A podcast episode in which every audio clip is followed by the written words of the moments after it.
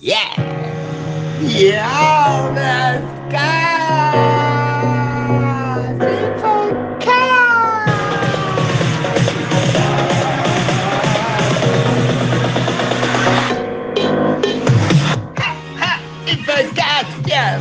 Yeah, let's go.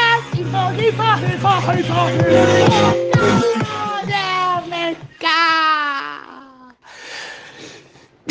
Infocast, que es Infomail contado y en Infomail están ahí foto tras foto, tras alegría, tras momentos de encuentros efusivos de Pulso y T que hizo su cierre y fue lo importante, porque lo importante fue que todos se querían juntar. Sí, está bien, hubo la charla de, Lady Pareto y sí, estuvo Freddy Vivas y hasta de hecho fue interesante Vivas y fue emotiva Pareto, pero en realidad todo el tiempo lo que había era un murmullo de fondo porque la gente en su livincito lo que quería era levantarse y agarrarse y charlarse todo.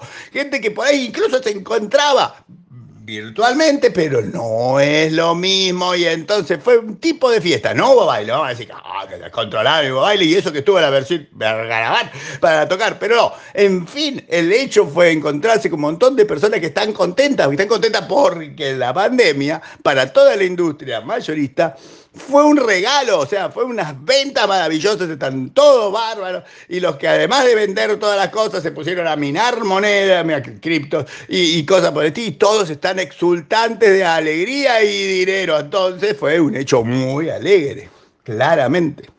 Claramente, ahora te dirá, si más allá de eso yo me quiero enterar algo, ¿hay algo en Infomail? Sí, Infomail tiene noticias, noticias interesantes. Por ejemplo, usted sabe que hay una nueva Country Manager para Google Cloud Argentina. ¿Sabía? Palo ahora. Natalia Scalitier es la nueva Country Manager de Google Cloud Argentina. Y con eso estamos todos felices. O podemos recordarles que Sandra Agostino va a tener laburo en el APIP como tema de seguridad informática desde el lunes. Y eso es interesante. Y empezamos por seguridad informática y después vemos por sí. No sé si se entiende.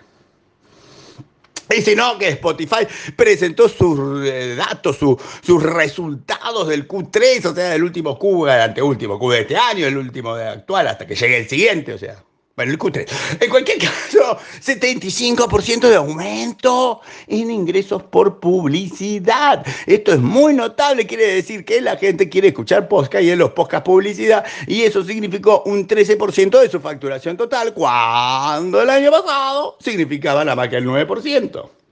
Igual, si quiere tenerlo claro, en su mayor este, fuente de ingresos son las cuotas premium, o sea, los, usuarios premium, 2.392 eh, millones de dólares cobran por premium Spotify un montón de dinero. También hubo un nombramiento. Usted sabía que Hazard, Hazard System tiene gerente general nuevo y se llama Pablo Castano. Y yo diría, para mí, Castano es el gerente nuevo general de Hazard de enero, pero comunicaron ahora que el comunicado de que se comunicó formalmente de que es este, el gerente general. Para mí nadie lo saludó en enero, mal hecho, todos unos malos, malos, malos.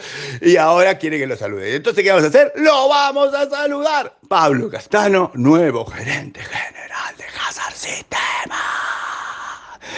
¡Felicitaciones! Y usted, si no va a tener una tarde de piscina, tiene acá de pileta, joda, pool party o lo que sea, tiene acá para entretenerse. Hay un link hermoso para allá desde temprano, ver cómo la Facultad de Sociología le explica por qué lo de Julián Assange o Assange es todo un tema de conversación, libertad y control de contenidos. Hay un link y también en la Twitter Opinión nos explican un montón sobre ingeniería social porque hay dos, dos conversatorios, dos charlas, dos paneles, dos, como, como los quiera llamar, dos cosas por Twitch. Hay un gráfico que le explica dónde entrar en Twitch para ver dos cosas sobre ingeniería social también, también desde el punto de vista sociológico, aunque tecnológico. ¿eh? O sea, tiene un montón de cosas para hacer si no tiene pileta.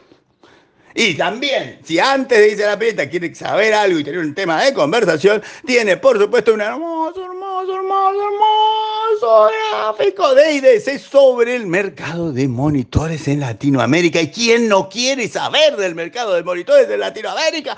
Además hay un gráfico que sube y después baja y cuando las cosas bajan hay que saberlo. Y si usted no ve el gráfico, no ve cuando sube y no ve cuando baja. Ah, Infomed, Infocas, información privilegiada. De Viernes Cast.